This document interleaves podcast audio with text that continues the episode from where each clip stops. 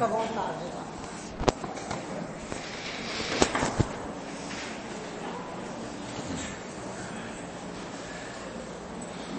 Boa noite para todos.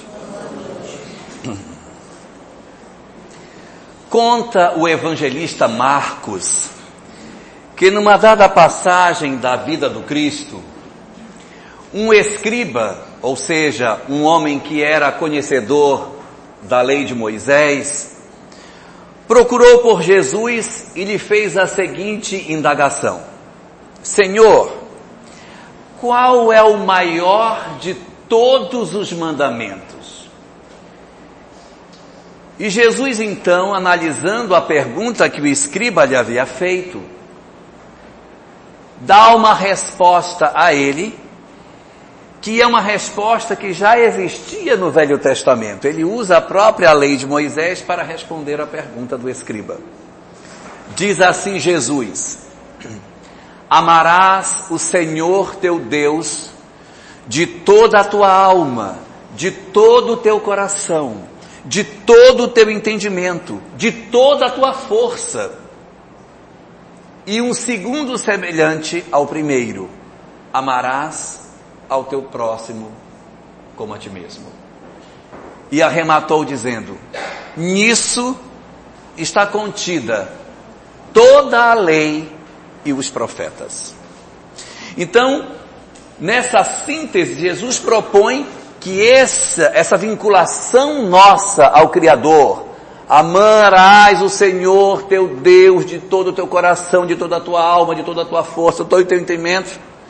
E o segundo, semelhante ao primeiro, amarás o teu próximo como a ti mesmo. Que isso seria a síntese de tudo aquilo que estava contido na lei de Moisés, de toda a lei e de tudo aquilo que os profetas haviam falado. Segundo essa leitura, nós poderíamos entender que essas duas ideias, esses dois pensamentos, então, seriam a síntese de tudo aquilo que a gente deveria procurar em termos de religião. A primeira parte, que seria esse primeiro mandamento, em que Jesus propõe que nós devemos amar a Deus com toda aquela intensidade que já comentamos, é um indicativo de que nós devemos dar uma prioridade nas nossas vidas para aquilo que seja o Criador. A dificuldade das nossas vidas existe exatamente quando a gente começa a refletir sobre o que é que nós temos feito. Se efetivamente nós temos amado o Senhor, o nosso Deus, com todo o nosso coração, com toda a nossa força, de toda a nossa alma, de todo o nosso entendimento. E o que a gente descobre muitas vezes é que nós, intimamente, não temos uma relação com o Criador dessa forma. Nós não o amamos com toda a intensidade, com toda a nossa força. E até nos justificamos, porque às vezes as pessoas dizem assim: ah, Fulana, não faz isso. Perdoa o pobrezinho, perdoa o bichinho perdoa. E a gente, para se justificar, diz assim, não, mas eu não vou, não vou fazer isso, que eu não vou passar papel de besta. Como se de repente assim a gente fosse perder. Ora, mas se a questão do perdão seria efetivamente uma proposta, um mandamento divino, obedecer o mandamento significa fazer aquilo que está sendo oferecido. E quando eu não faço, eu estou, de certa maneira, fugindo dessa presença do Criador. A este fenômeno nós damos o nome de fé. A fé, na verdade, é a capacidade que nós temos de estabelecer que as nossas vidas estejam cuidadas e guardadas pelo Criador. A troco de quê? A troco de quê que eu vou colocar as minhas mãos e seguir uma série de mandamentos. A troco de quê?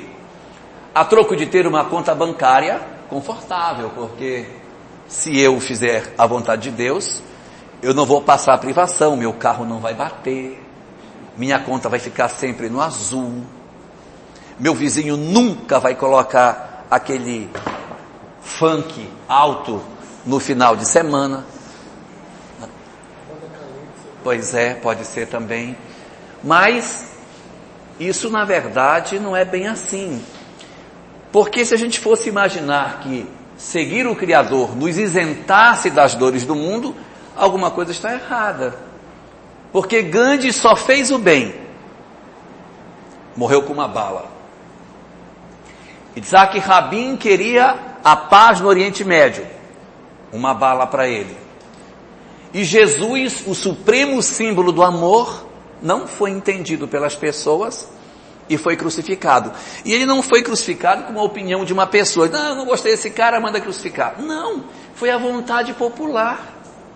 Que reunida em volta, não foi nem dizer assim, foi uma arbitrariedade de uma pessoa mal avisada. Não, a população reunida na frente do procuratório decidiu pela crucificação dele. Então, na verdade, todo esse processo que a gente pode chamar de fé, de vinculação com o Criador, não vai nos eximir de dor. Não vai nos eximir da dor. Nós vamos sofrer as dores do mundo. Não é o fato de que nós é, tenhamos uma relação mais estreita com Deus que nós vamos deixar de sentir sofrimentos. Essa ilusão a doutrina espírita diz que nós não devemos manter, porque a vinculação com o Criador não nos exime do sofrimento. Porque o sofrimento faz parte das circunstâncias da nossa vida física.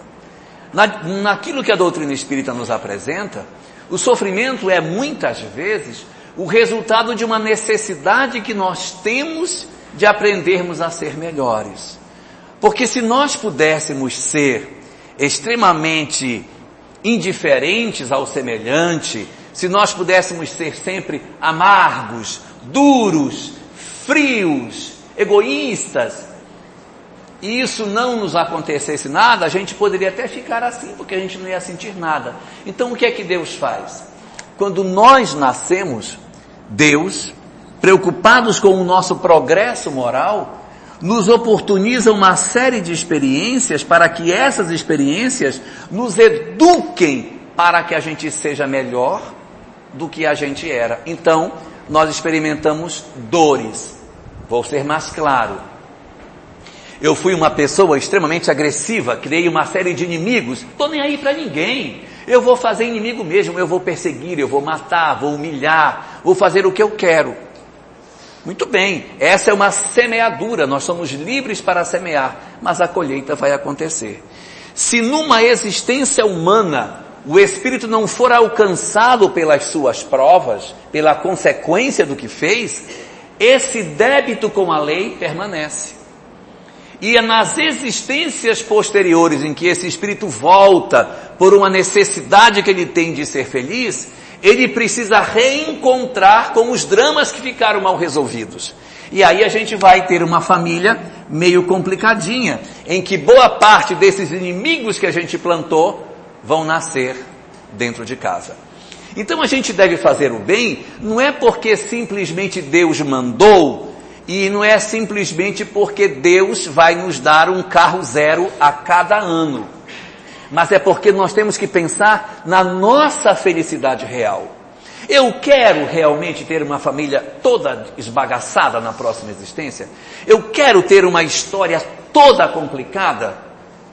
Eu quero ser aquelas pessoas daqueles romances que a gente lê e chora. Meu Deus, quanta desgraça. Eu quero isso para mim, meu Deus do céu. Será que é isso que eu quero para a minha vida?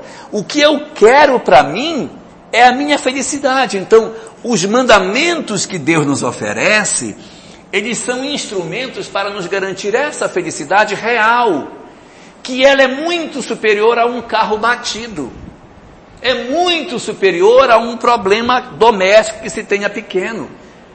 Os grandes dramas são os dramas que estão dentro da nossa alma. O que acontece do lado de fora é menor. Os maiores problemas são os que nós carregamos na intimidade da nossa vida. Que a gente pode viajar para onde for, vai conosco. Esses são os grandes dramas.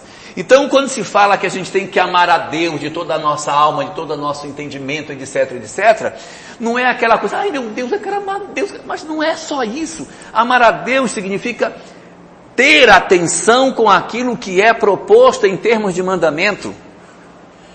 E não é a questão de termos atenção com esses mandamentos para sermos obedientes e Deus lá de cima, olha, olha, esse é obediente, hein? Então eu vou favorecer esse aí. Não é esse o sentido, mas é para que a gente faça o que é certo, para que a nossa alma seja leve. Quanto mais a gente anda na trilha, menos rolo a gente cria e mais tranquilo é o sono. Quanto mais a gente teima, mais a nossa vida enrola e mais complicadas as coisas ficam. Então, se a gente quer paz interior, paz de espírito, a melhor solução é a gente alinhar as nossas ideias, os nossos pensamentos, as nossas ações, as nossas palavras com aquilo que está apresentado nos livros religiosos. E eu nem estou me referindo a uma religião específica, mas as religiões de maneira geral o que fazem? Ensinam que a gente tem que amar o outro, que tem que ser bom com as pessoas. Então segue a religião que for, mas faça. Haja coerente com aquilo que você acredita, para que a gente realmente consiga alinhar isso. Então a questão da fé não é aquela coisa de, de a gente simplesmente Dizer assim, não, eu se eu pular dentro de um fosso cheio de ácido sulfúrico, não vai acontecer nada porque a minha fé é grande. A fé não é na verdade isso em si, mas é a gente alinhar as nossas vidas com aquilo que eu acredito. Se é isso que eu creio, então eu tenho que andar em coerência com isso. Não por medo, não por medo, não, eu não vou desobedecer Deus, que a mão dele é pesada. Quando ele acertar em mim, eu vou ficar todo aleijado quando ele der um tapa em mim. Então, eu tenho que andar na linha. Não é esse o sentido, mas é porque não faz bem para nós. Não nos dá paz de espírito caminharmos distante da proposta que a gente pode encontrar dentro daquilo que o próprio cristianismo, por exemplo, nos apresenta. O livro dos Espíritos, na sua questão 614, Allan Kardec indaga aos Espíritos o seguinte: o que é a lei de Deus? E respondem os Espíritos: a lei de Deus é a única verdadeira para a felicidade do homem. E é do homem e da mulher de sobra. Então, é a única verdadeira para a felicidade do homem. Indica-lhe o que deve fazer e deixar de fazer. E ele só é infeliz quando dela se afasta. Então a infelicidade é consequência desse afastamento que nós temos. E esse afastamento, ele acontece, não é um afastamento que a gente possa dizer, não, estou nem aí para Deus. Nós nem às vezes nos percebemos que a gente vai se afastando. Porque o nosso afastamento do Criador não costuma ser uma ruptura brusca. Geralmente a gente vai se afastando um milímetro por dia. E não vai se dando conta daquilo que está acontecendo. Se nós consultarmos a chamada parábola do filho pródigo, Lembram da parábola do filho pródigo, da história que tinha um filho que foi, não sei o que que tem, tarará, tarará? A parábola diz assim, havia um pai que tinha dois filhos. Então, o filho mais novo foi a seu pai e disse, pai, me dá parte da herança que me cabe. E o pai então dividiu entre seus filhos seus haveres. Esse é o início da parábola que está no capítulo, capítulo 15 do Evangelho de Lucas. Há uma coisinha que passa despercebida às vezes por nós. O filho chegou com o pai e disse: Pai, me dá metade da herança que me compete. Quando é que um filho tem direito à herança? Quando o pai morre. Se ele pediu porque o pai estava o quê? Morto. Para ele o pai estava morto, por isso que ele pediu. Então, o filho mais novo foi pedir a herança para o pai, que na parábola representa o Criador, porque aquele pai tinha morrido ou seja, ele estava distante do pai. E há uma coisa curiosa na parábola, é que ele pega a herança e vai para longe do pai. Ele poderia ter pegado a herança e ter feito um puxadinho ali do lado e morado do lado do pai. Afinal de contas, já estava tudo pronto na fazenda. Não, ele pega o dinheiro e vai morar longe. Esse pegar o dinheiro e ir morar longe é exatamente esse movimento nosso de nos afastarmos do Criador. E o que diz a parábola? Que ele gastou toda a riqueza vivendo dissolutamente. O que seria isso? Que riqueza é essa? Essa riqueza não necessariamente são recursos materiais, mas são os dons que Deus nos dá. A juventude, a beleza, a inteligência. que mais, Eucleia? Um monte de coisa. O tempo. Então você, o, o saber, eu aprendo meu, uma coisa para usar mal.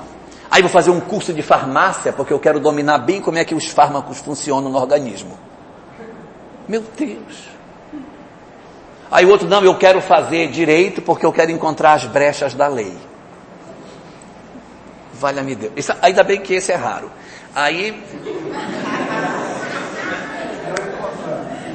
Então, a questão da fé nas nossas vidas não pode ser visto como um ato de teocrático, uma coisa de, de adoração improdutiva de contemplação, mas uma ação na qual eu digo o seguinte: a minha fé, ela é fé em virtude de como eu me comporto. É esse que é o sentido que a fé possui. O doído é que, às vezes, as pessoas que têm mais fé do que nós, quando elas falam, a gente fica assim olhando, nossa, mas que bonito, né? mas eu não consigo acompanhar esse raciocínio de ser assim. Eu queria tanto ser assim, mas eu não consigo ser assim. Mas me dá vontade de ser assim, mas eu não consigo.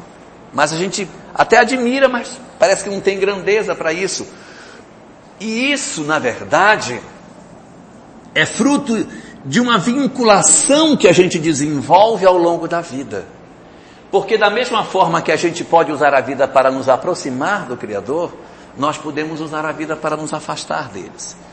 E alguns de nós às vezes usamos isso. Nós não percebemos, mas a gente vai lentamente fazendo um movimento de se esconder da presença dele. Se a gente bem lembra, na mitologia judaica, existem um, dois personagens mitológicos que, é, que são Adão e Eva. Lembram? Lembram, né? Adão e Eva. Se vocês bem lembrarem, diz o texto lá, que os dois andavam nus, até que eles, comendo a, a árvore que estava no centro do jardim, descobriram que estavam nus e se vestiram. Quando o Senhor chegou, eles se esconderam. Aí, como é que vocês se esconderam? Quer dizer, a partir do momento do erro, eles passam a se esconder do Criador. Como nós muitas vezes fazemos. Quando nós nos descobrimos descumpridores das nossas obrigações, nós de alguma forma também nos escondemos do Criador. E fazemos um processo de afastamento, achando que nós estamos ganhando com isso. Não, não, não, não vou nem mexer com isso, porque vai ser pior. Como se o olhar do Criador fosse um olhar punitivo. As religiões podem ser punitivas, os sacerdotes podem ser punitivos.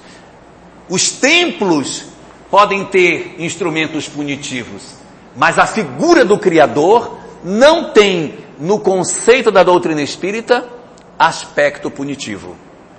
O Criador não tem interesse punitivo de reprimenda a ninguém, porque ele não tem pressa. Ele não tem pressa, porque ele marcou todos nós para sermos felizes, indistintamente. Então, a gente nunca vai conseguir se esconder do amor dele. Por pior que seja a nossa vida, nós nunca estaremos distante dele. Não tem como. Por mais que você corra, corra, corra, não adianta. Porque não existe lugar do universo aonde o Criador não esteja presente. Nós estamos imersos na presença dele. Então não existe essa possibilidade.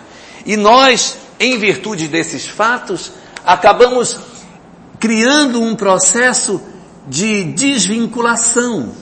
E essa desvinculação de Deus ocorre com uma certa frequência, porque nós criamos uma imagem de como deve ser a nossa relação com o Criador e a, do, e a relação do Criador conosco, e criamos essa ideia.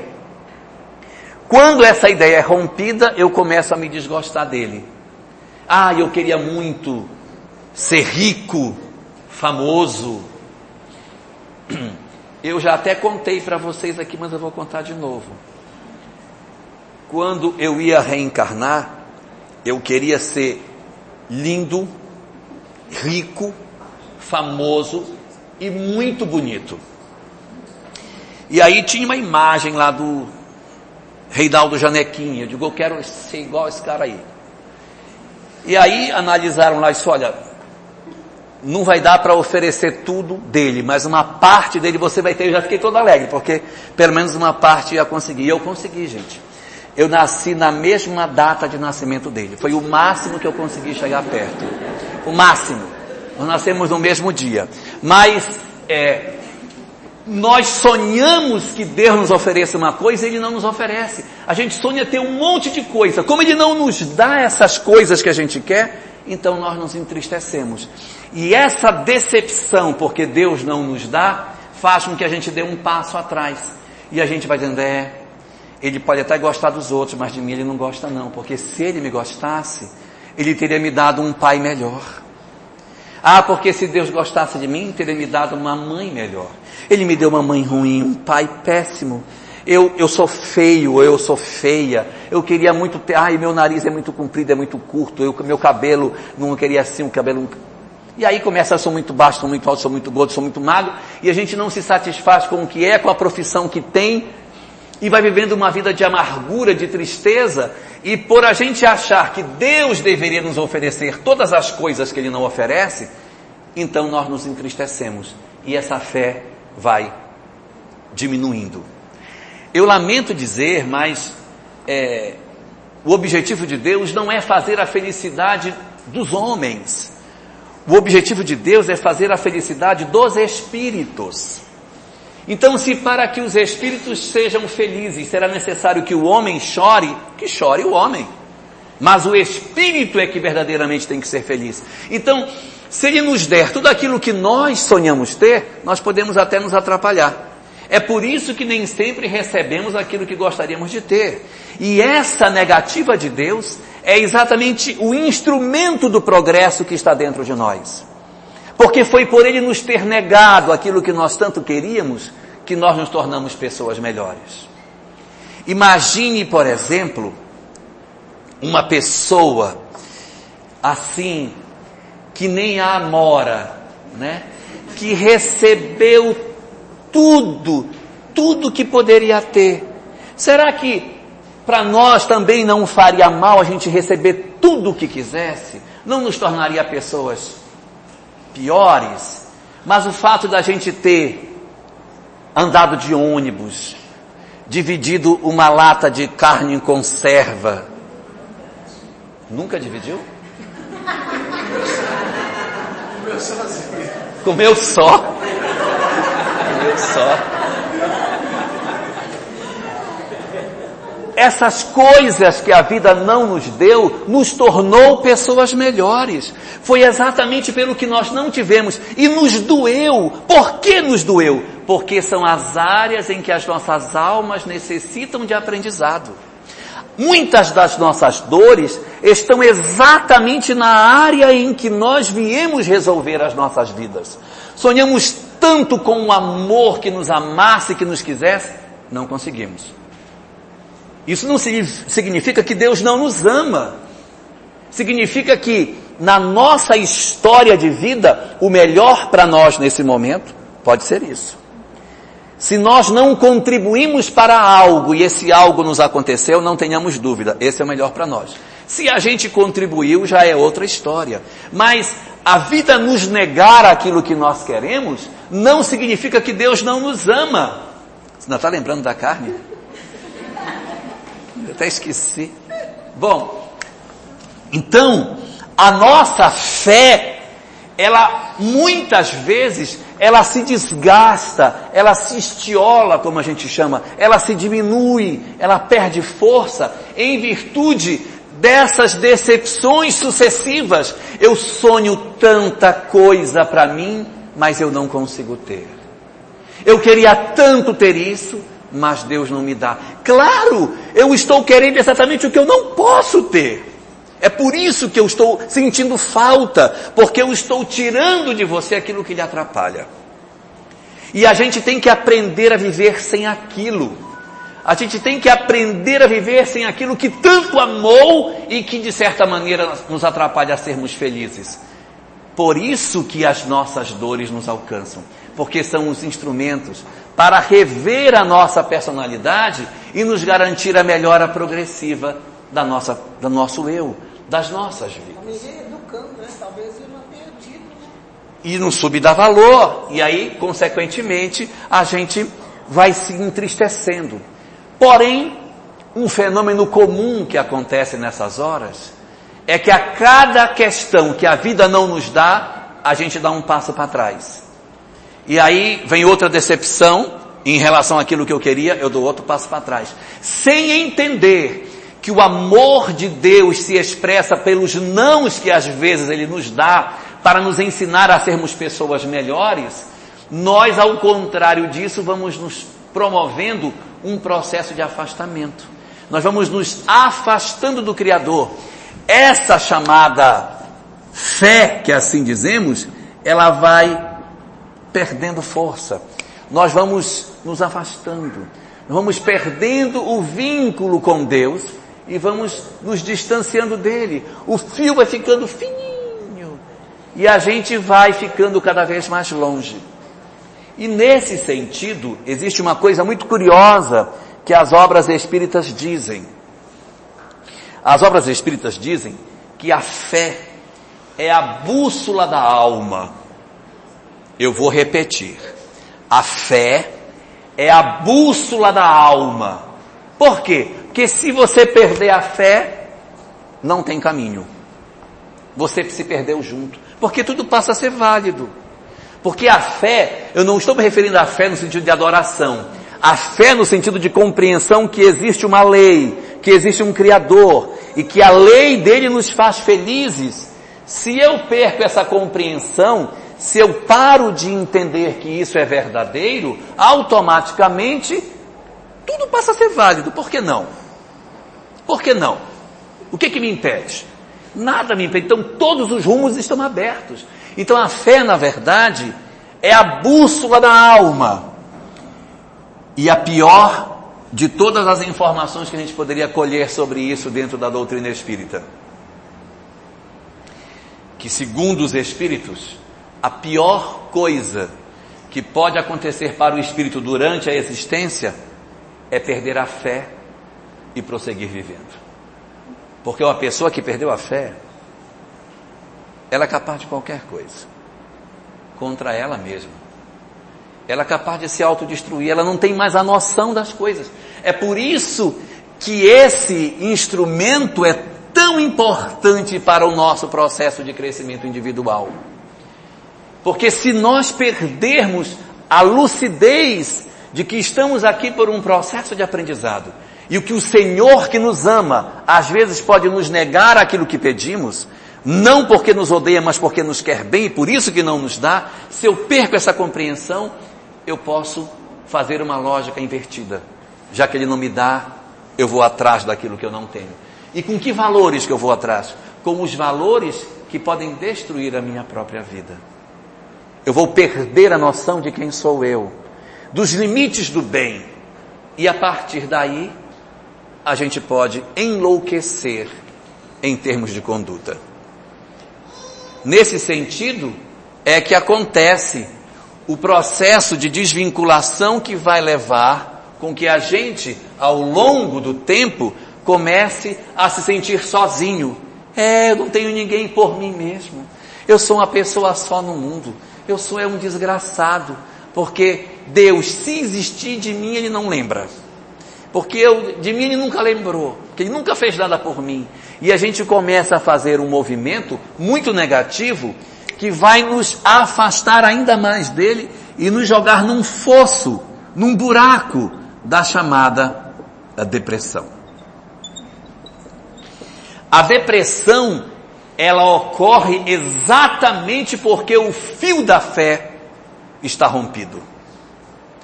A sensação de que para mim não tem mais jeito, de que eu sou uma pessoa só no mundo, de que eu sou um desgraçado e que nada mais pode resolver aquilo que eu tenho para viver, é que me projeta no processo depressivo. Então, a fé, além de todas as coisas, ainda é o antídoto contra, contra o processo depressivo. A criatura humana, quando ela cai no processo da depressão, ela perde o amor por si Ela perde o amor por si. E a depressão leva muito as pessoas para o fenômeno da fuga. A fuga, ela pode ser feita de diversas formas. O desespero da situação, eu preciso sair desse, eu preciso sair desse buraco, eu quero sair da realidade que eu estou, não quero estar aqui. Então existem algumas situações. Uma delas é a pessoa abandonar e se entregar e mergulhar na depressão profunda. Uma situação que pode acontecer. Pode levar até a morte. Porque a pessoa se abandona, ela se entrega, ela não reage, o sistema imunológico começa a não ter mais reação, que é um fenômeno biológico. A depressão, ela interfere nas questões que o organismo tem de defesa contra infecções. Daí ela começa a ter todos os processos infecciosos que não tinha antes. Está deprimida, vai fazer a unha na manicure, ela tira um bife do dedo, e aquele bife que antes não inflamaria, se tiver deprimido, o dedo fica desse tamanho. Um pouquinho menor, desse tamanho. Por quê? Porque a infecção que antes não se instalaria, agora se instala. O castigo de Deus, não, o sistema imunológico para de funcionar. Tudo inflama, dá dor de ouvido, dor de dente, o olho fica todo cheio de, de pus, aí dá uma apendicite, uma, um, um problema de vesícula. gengivite, tudo que é it. Mas por que, meu Deus? Parece uma maldição. Eu fui me deprimir e agora fiquei mal. Então agora eu tenho que ficar bem para não ficar doente. É. Lamentavelmente é. É um processo patológico.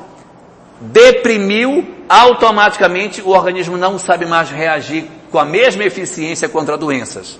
Aí você vai ficar mais sujeito à infecção. Então, reaja contra a depressão para não ficar doente, porque se ficar doente, pior fica. Porque o depressivo doente, aí que ele fica, aí realmente eu não tenho mais jeito, aí que ele vai ficar pior ainda. Aí quanto pior ele fica, pior ele fica. É uma questão de círculo vicioso que vai levando a pessoa para o buraco. E isso é muito complicado, porque uma das estratégias de fuga da realidade é simplesmente não reagir. Não reagir. Outra estratégia de fuga que existe é a pessoa romper a sua realidade utilizando uma, uma, uma situação que é muito comum na nossa sociedade, muito mais frequente do que a gente imagina, que é a busca das drogas, sejam elas lícitas ou ilícitas. Minha vida está uma droga, vou beber. Então eu vou encher a minha cara. Por que quando o pessoal briga, assim, chega, vou pro bar? Mas por que vai pro bar?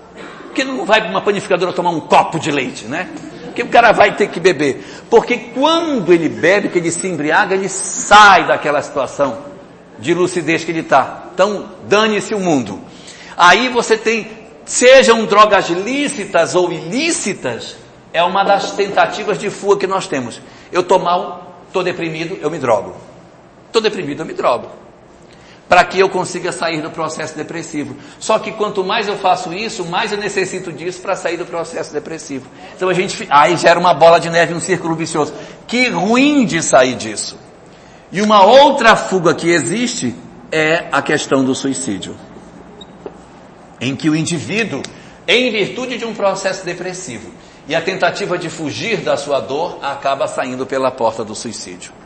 Os estudiosos dizem que aqueles que se suicidam não desejam se matar. Eles desejam matar a sua dor e não a si mesmo. Mas a sua dor está tão gravada dentro deles mesmos que já não conseguem mais separar a si mesmo de sua própria dor. Então, para terminar a sua dor, eles tentam extinguir a própria vida. Um engano, porque a vida permanece sempre. E quando você faz a opção pelo suicídio, a gente acaba se transferindo para o plano espiritual com o drama que tinha antes, agravado pela culpa do suicídio. Então, absolutamente essa não é a melhor solução. Porque não nos retira da depressão e ainda aumenta o processo de dor. Quer dizer, a fé acaba sendo uma quase que uma necessidade. Porque ao me afastar da fé, eu fico largado no mundo e posso ser vítima de uma série de situações indesejáveis. Por isso, o melhor é que a gente faça de fato o fortalecimento desse sentimento dentro de nós. O ruim é que a fé não é um instrumento que esteja à venda nas farmácias, no supermercado, que você chega lá e diz, olha, eu queria comprar, bota aí 20 miligramas de fé aqui na veia, por favor, da melhor espécie, combinada com vitamina C, que é para ficar mais vitaminado. Não tem. A fé, ela não é uma, uma, um, uma virtude que você possa encontrar. E como que a gente pode fazer? Qual é a forma que nós podemos usar para que a gente possa fortalecer isso aqui, que é tão necessário para o nosso equilíbrio físico, espiritual e o nosso equilíbrio psicológico, porque as companhias espirituais que a gente acaba ganhando dentro de um processo depressivo acabam nos empurrando cada vez mais para baixo. Tem que tentar romper esse processo. O que é que a gente pode fazer? Os livros espíritas trazem algumas informações bastante interessantes. Eles dizem para nós que a fé é o galardão que Deus reserva para aqueles que se credenciam na obra do bem. Vou repetir. A fé é o galardão, ou seja, a recompensa que Deus reserva para aqueles que se credenciam na obra do bem. Alguns que leem isso dizem assim: ah, então é uma chantagem, né? Faz o bem que eu te dou fé. Se não fizer o bem, tu está perdido. Então tu escolhe qual é o teu caminho aí. Se você não fizer, tu vai ficar entregue. E não é esse o raciocínio que Deus não é sádico. A fé acaba sendo a recompensa por aqueles que se credenciam na obra do bem, porque a fé significa a sintonia nossa com o Criador.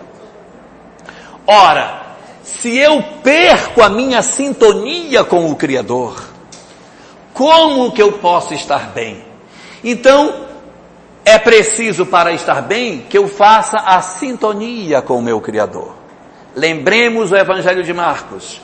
Amarás o Senhor teu Deus de toda a tua alma, de toda a tua força, de todo o teu entendimento. E o segundo, semelhante ao primeiro. Como que é semelhante ao primeiro? Amarás o teu próximo como a ti mesmo. Isso não tem nada a ver.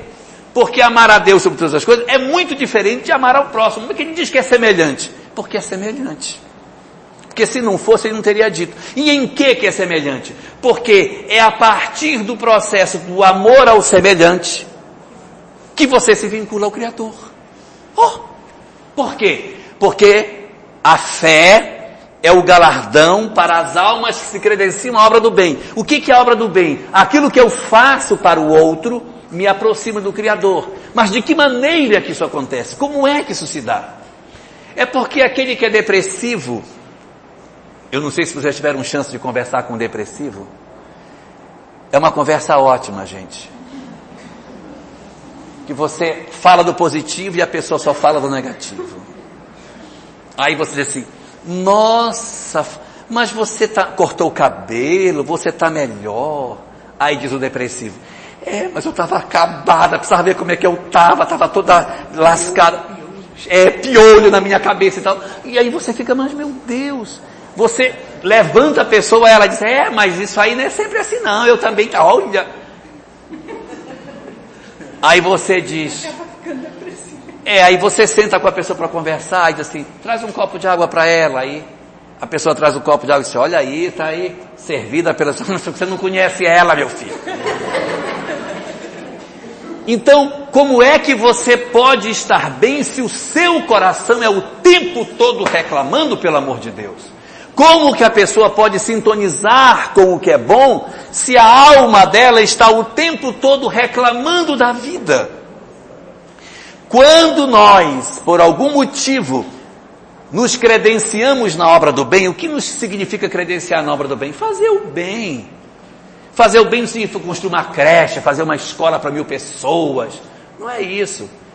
É simples, é tratar as pessoas melhor no ambiente de trabalho, com educação, não gritar com os outros, ser mais humano, ser mais fraterno. Simples, não precisa ser a Madre Teresa de Calcutá, não precisa. Basta que a gente, na nossa esfera de ação, sejamos bons. Só isso. Não precisa ser Marte, carregar uma cruz arrastando. Não precisa. Basta que naquilo que a gente tem para fazer, que a gente faça bem feito. Que se dedique, faça. Vai Eu lembro de uma história, essa história vai fazer uns 30 anos, mas eu sempre lembro dela. Teve uma moça que entrou no convento para ser noviça. Aí a Madre Teresa chamou e disse, olha, nossa instituição está passando por, isso é fato real, está passando por necessidade e já que você quer ser noviça, quer trabalhar conosco, então você vai nos ajudar, que a gente tem esse monte de carta para mandar para as pessoas que vão é, nos ajudar, para pedir ajuda. E deu para a moça uma pilha de carta e uma ruma de selo para ela pregar na carta. Ela achou aquilo a pior coisa do mundo. Porque ela não veio para lá para pregar selo em carta, ela veio para lá para ser noviça para ser freira, e não para ficar pregando selo em carta. Aí ela pegou as cartas, botou aqui, pegou os selos, deu uma lambida geral, assim atrás, né? Aí pá, pá, pá, pá, pá. Em meia hora ela pregou tudo. Aí a freira chegou, que tal? Está tudo pregado. Já terminou? Já. Quando ela foi olhar, era selo de cabeça para baixo, selo torto, carta sem selo, carta com dois selos. Mas o que é isso? Eu fiz meu trabalho, não vim aqui para fazer isso, mas isso faz parte.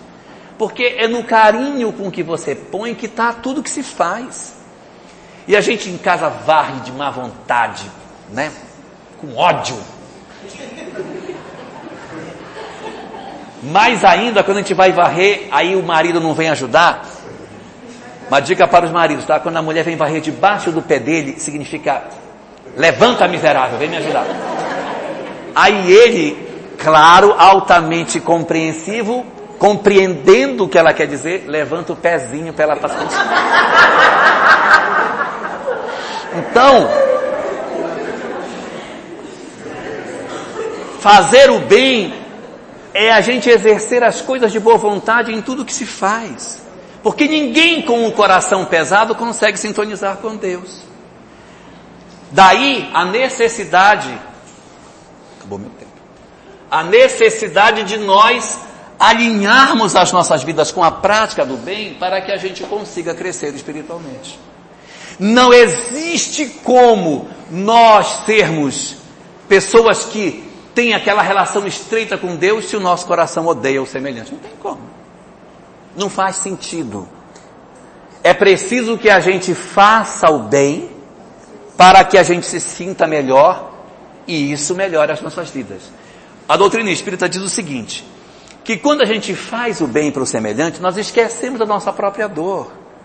Eu paro de pensar no meu sofrimento para pensar no sofrimento do outro. Eu cuido de alguém. Quando eu faço esse movimento, eu me esqueço de mim. E na hora que eu estou cuidando do outro, em mim acontece um sentimento de piedade, um sentimento de compaixão, e esse sentimento de compaixão e de ternura pela dor do outro, e não atendendo por obrigação, mas quando eu realmente faço aquilo movido por compaixão, que faz a minha alma vibrar de maneira diferente. Quando ela vibra diferente, a energia de Deus que está em volta de mim sintoniza comigo. E eu sinto a presença de quem me protege. E isso restabelece os laços que nos regulam a vinculação com o Criador. Se eu faço o bem, se eu realizo as coisas assim com frequência, e o meu sentimento de compaixão ele é frequente, muito mais vezes no dia eu faço esse processo de sintonia. Então eu muito mais vezes me sinto protegido e isso consequentemente aumenta a certeza que eu não estou só e me retira do buraco da depressão. É por isso que para nós a estratégia mais eficaz para que alcancemos a fé é a caridade. Não caridade de dar esmola, mas de amar o semelhante. O amor ao próximo é o grande instrumento para que a gente alcance a questão da fé. Aí está a grande questão que justifica todas essas coisas, porque às vezes nós reclamamos tanto da vida, questionamos tanto o que o Criador não nos dá, e nós não nos perguntamos e o que é que nós não estamos também oferecendo de nós para o outro que está ao nosso redor. E a nossa parte com relação a isso? Aonde está? Porque é nesse exercício de amar ao semelhante, de dar ao outro, como diz Francisco de Assis, é dando que vai se receber. Não é coisa material, é dando para aquele que me cerca que eu vou receber a energia que eu preciso para estar feliz. Essa é que é a proposta da doutrina espírita que nós procuremos tanto quanto nos seja possível sermos felizes com a vida que nós temos. Descobrirmos nas nossas lágrimas instrumentos de felicidade, para que as nossas histórias sejam cada vez mais plenas da felicidade real e espiritual. E não a alegria passageira que a vida terrena acaba nos oferecendo.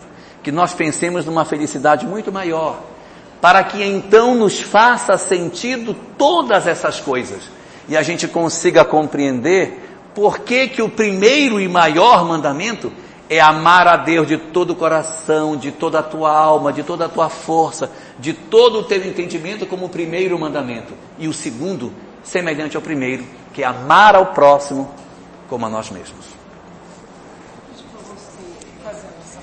Vou aproveitar um pouco ele orar. Tá bom.